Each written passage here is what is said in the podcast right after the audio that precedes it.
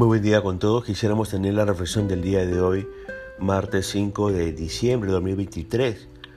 Hoy nos corresponde reflexionar en el pasaje de Apocalipsis capítulo 3 a partir del versículo 1 al 6. Y hemos querido titular a este devocional Despierta, estás por morir. Permítanme leer esos seis versículos de Apocalipsis 3 que dice así.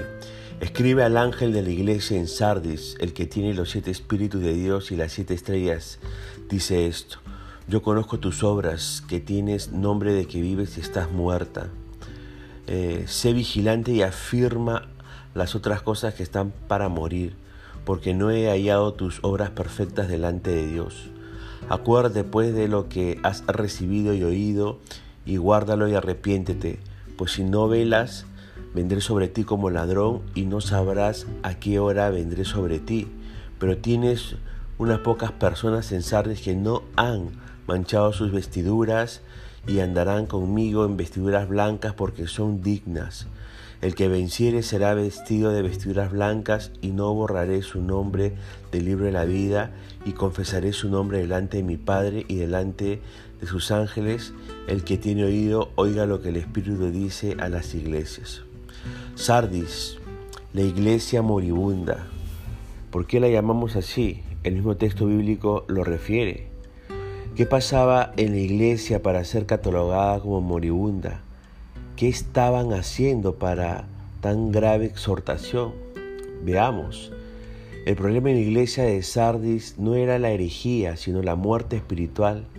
A pesar de ser famosa por su actividad, Sardis estaba infestada de pecado sus obras eran malas y sus ropas estaban manchadas.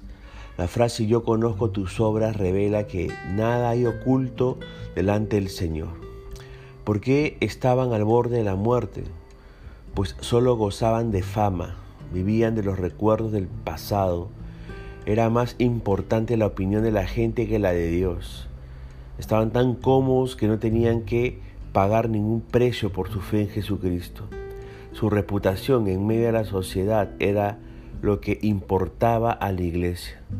El Espíritu no tenía ni una sola palabra de elogio para esta iglesia que parecía muy buena por fuera, pero estaba muy corrupta por dentro.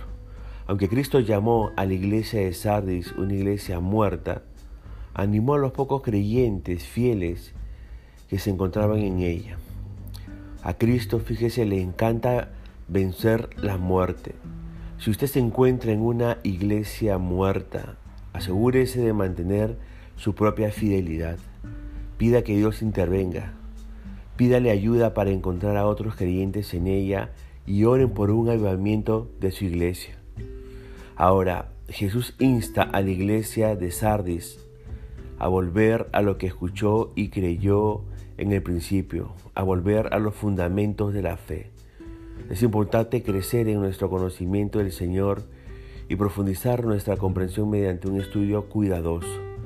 Pero por mucho que aprendamos, nunca debemos abandonar las verdades fundamentales.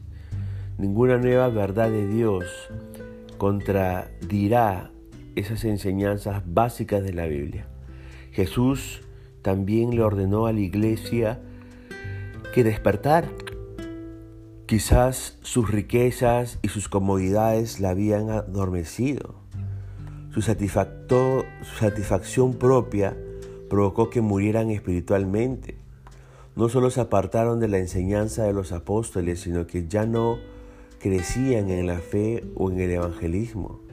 Les faltaba el servicio compasivo hacia otros y no tenían unidad ni amor.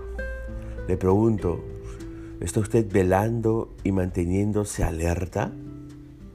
Si Dios le ha dado un lugar de responsabilidad para enseñar, guiar o servir, use su posición para animar a los que le rodean a que estén despiertos espiritualmente y preparados moralmente. Las promesas a los vencedores serán vestidos de vestiduras blancas. Significa que serán apartados para Dios y hechos puros Cristo promete honor, futuro y vida eterna a quienes se mantienen firmes en su fe. Además, no se borrará su nombre del libro de la vida y el Señor Jesús confesará su nombre delante del Padre. Los nombres de todos los creyentes están registrados en el libro de la vida. Este libro simboliza la realidad de que Dios sabe quiénes son los que le pertenecen. A todos ellos se les garantiza su inscripción en el libro de la vida y su presentación como pertenecientes a Cristo ante las multitudes del cielo. Si Dios le dijera hoy, yo conozco tus obras, ¿qué revelaría de ti cristiano? ¿Qué revelaría de ti iglesia esa, esa, esas palabras del Señor? ¿Será que estamos como Sardis, dando más importancia a la opinión del mundo que la de Dios? Arrepiéntete. Recordemos que tenemos este tesoro en vaso de barro para que la excelencia y el poder sea de Dios y no de nosotros. Cuidemos nuestra vida espiritual. Cuidemos nuestra vida espiritual. No seamos los que estamos yendo un camino de muerte espiritual. Despierta, estás por morir. Punto final para devocional del día de hoy, deseando que la gracia y misericordia de Dios sea sobre su propia vida, conmigo será Dios mediante hasta una nueva oportunidad y que el Señor le bendiga.